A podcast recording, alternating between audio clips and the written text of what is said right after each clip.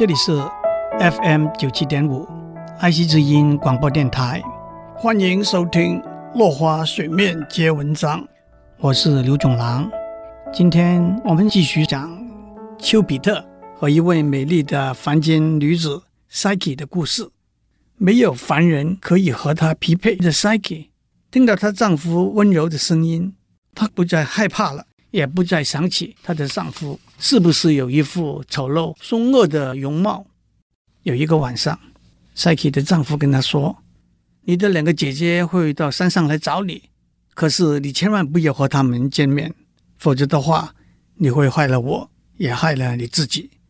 Psyche 答应了他，但是第二天，当她想起她的姐姐，她伤心地哭起来了。她的丈夫没有办法安慰她，只好说：“你想看他们就看他们吧，不过你这样做会带来自己的毁灭。但是你千万不要听任何人的劝说，想要看到我的面目。”否则我们会永远分离的。赛琪答应他了。第二天，一阵轻柔的风把赛琪的两个姐姐送到山上，她们都很开心，三姐妹又在重聚了。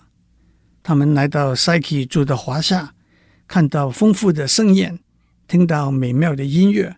Psyche 还把金银珠宝送给两个姐姐，塞满她们的手。Psyche 只告诉他们，她的丈夫是一个年轻的猎人，正在外出狩猎。后来，Psyche 这样轻风把他们送回去，但是他们的羡慕转成妒忌，又想出一些恶毒的计谋来陷害 Psyche。那天晚上，Psyche 的丈夫跟她说：“不要再让两个姐姐回来了。”但是 Psyche 说：“我既然看不到你。”难道我不能看到我的姐姐吗？Psyche 的丈夫又只好让步。Psyche 的姐姐又再回来，反复的盘问 Psyche 她丈夫的样子。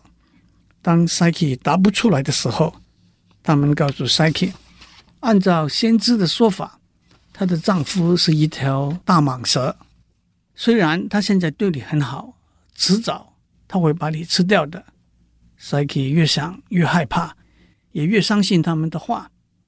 Psyche 就问他们：“那我该怎么办？”他们早就想好了。他们说：“你晚上准备一盏灯，一把利刀。当他睡着的时候，你点上灯，看准，一刀刺进他的身体。我们会在旁边把你安全的带走。”Psyche 不知道该怎么办，他挣扎了一整天，最后他决定。晚上，她要点上灯，看看丈夫的样子。当她丈夫睡着的时候，她点上灯，看到的不是一条大蟒蛇，而是一个英俊的美男子。她跪下来，羞耻和惭愧让她恨不得把准备好的刀子往自己的胸口刺下去。她的手在发抖，手里头的灯的灯油滴到她丈夫的肩膀上。她的丈夫受了伤，醒过来，一句话也不说，就离开她了。赛琪在黑暗里头追过去，她看不到她的丈夫，只听到他的声音在告诉她：“我是主管爱情的神，没有互信，爱情是不能存活的。再见吧。” Psyche 悲伤之余，她鼓起勇气，下定决心要尽她的余生。去找丘比特，即使他不再爱我，我还是要让他知道我多么爱他。今天的时间到了，我们下次再继续聊。